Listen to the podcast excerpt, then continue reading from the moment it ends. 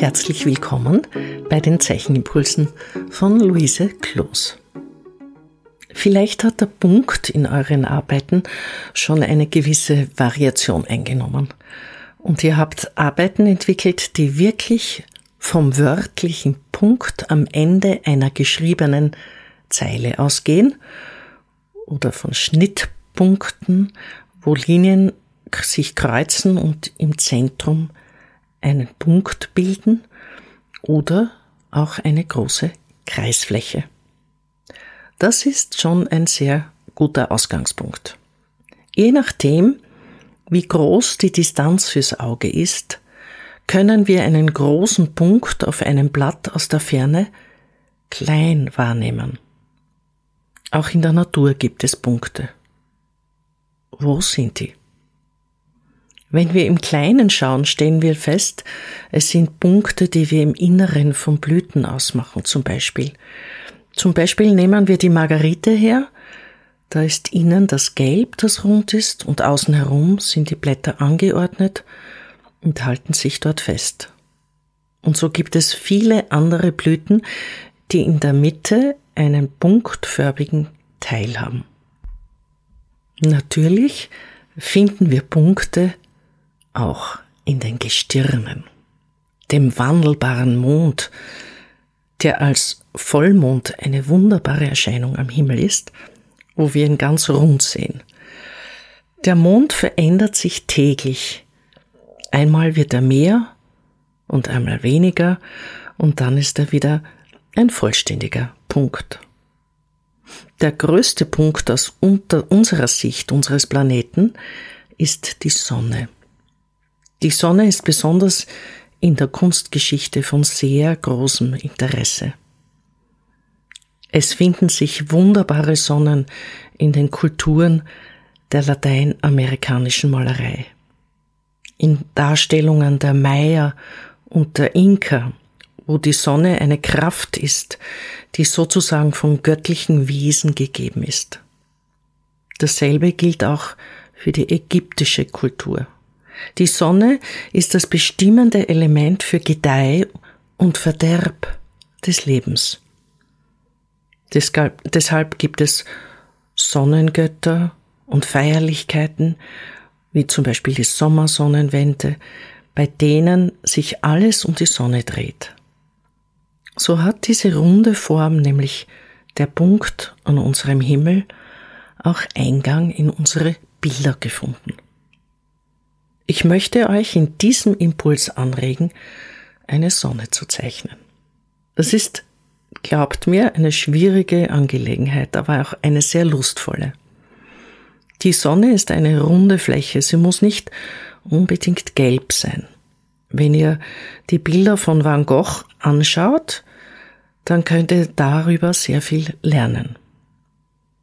Ihr könnt ruhig im Hell-Dunkel-Kontrast eine Sonne machen und was zu diesem Rund dazukommt, sind Linien, die Strahlen der Sonne. Aber von unserer Perspektive des Zeichnens aus betrachtet, sind die Strahlen eben Linien. Diese Linien können kurz oder lang sein, je nachdem, wo die Sonne steht. Ihr habt nur die Sonne auf eurem Blatt und nur diese eine. Wir haben ja auch nur eine am Himmel.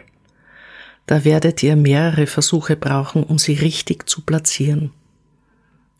Sie steht manchmal tief am Horizont, manchmal hoch am Himmel, manchmal, wenn sie untergeht, hat man das Gefühl, sie ist ein riesiger roter Ball, und manchmal hat man das Gefühl, sie ist ganz diffus. Je nachdem, welche Atmosphäre herrscht, ob leichte Wolken sich über die Sicht der Sonne legen. Die Sonne auf eurem Blatt kann niedrig stehen oder ganz hoch.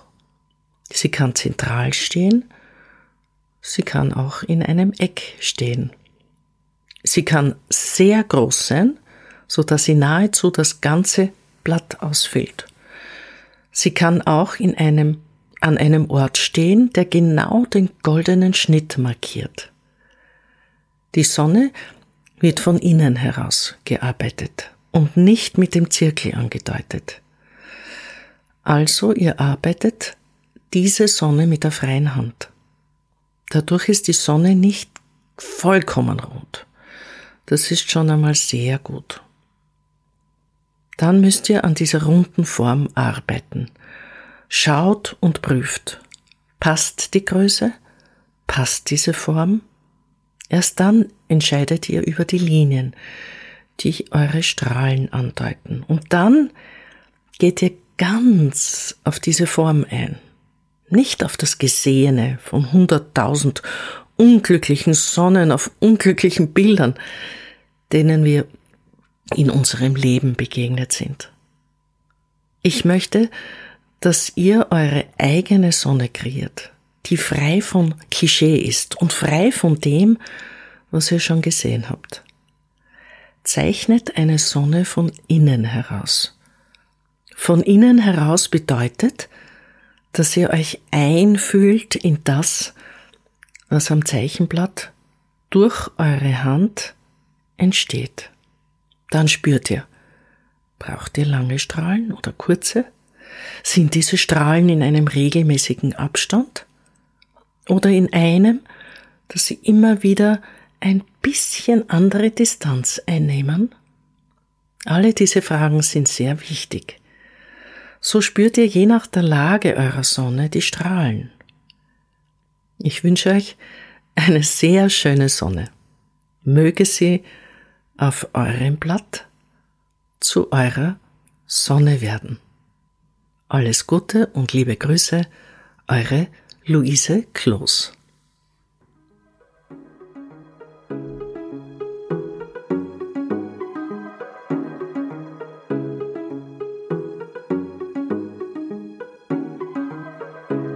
Dieser Podcast wird im Rahmen von Kunst und Kultur im digitalen Raum vom österreichischen Bundesministerium für Kunst und Kultur und dem Land Steiermark Kultur finanziert.